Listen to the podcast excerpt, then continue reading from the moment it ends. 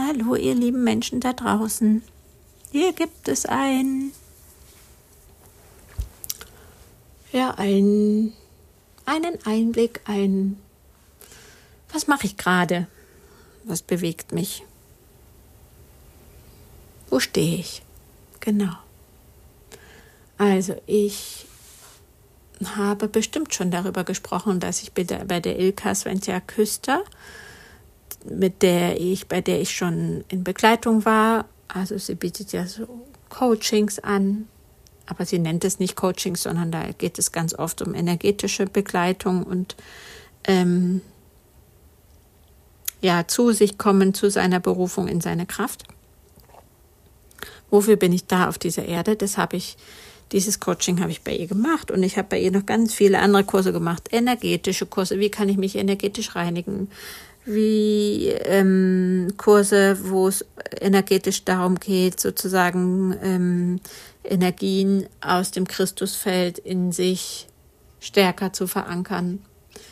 Ich habe Kurse gemacht, zwei zum Thema Ahnen, also wie komme ich mit meinen Ahnen in Kontakt und welche Geschenke gibt es da zu erwarten?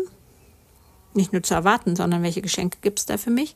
Und zurzeit bin ich bei der Ilka in der Ausbildung.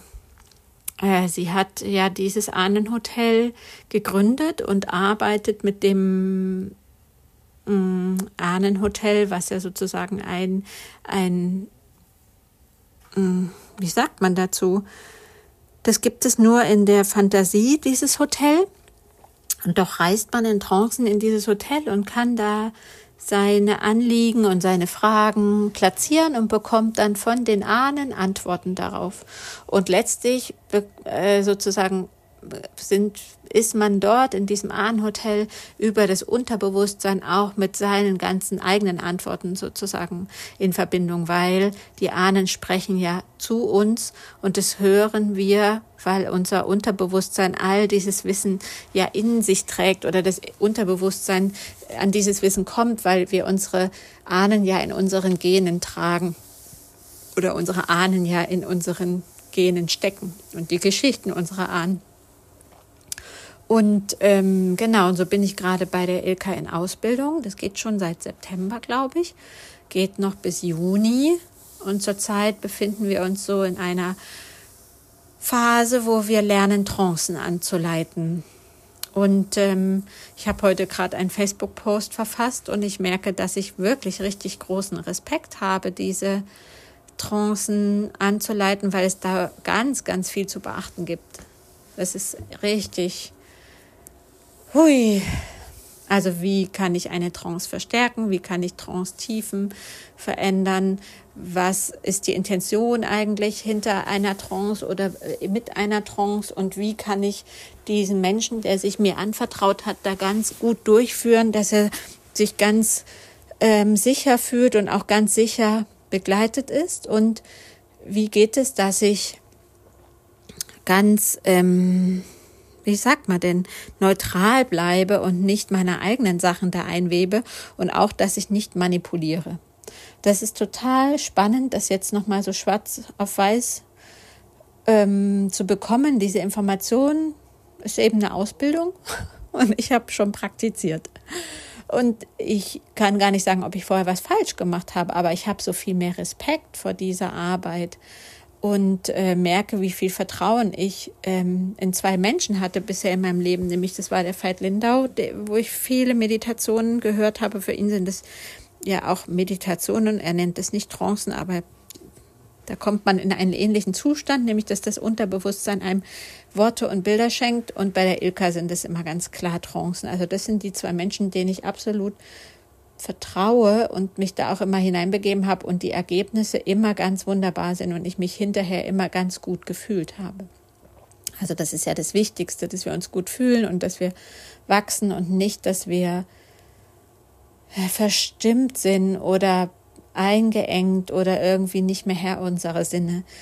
Und ich erzähle das jetzt alles, weil mich das gerade so beschäftigt, dieses Thema, mm, dass ich sozusagen wenn ich eine Trance anleite, ich wirklich in einer sehr machtvollen Position bin und dass ich merke, wie groß meine Verantwortung da ist und wie ich mich gerade wie als Schüler fühle. Und ja gut, als Schüler fühlt man sich nie sehr schlau und sehr wissend und ausgelernt. Also ich habe das nicht. Vielleicht so am Ende der 12. Klasse, kurz vor Abitur, da habe ich mich so reich an Wissen gefühlt und auch so schlau. Ja, vielleicht, das wäre ein gutes Ziel, dahin zu kommen. mich zumindest so zu fühlen.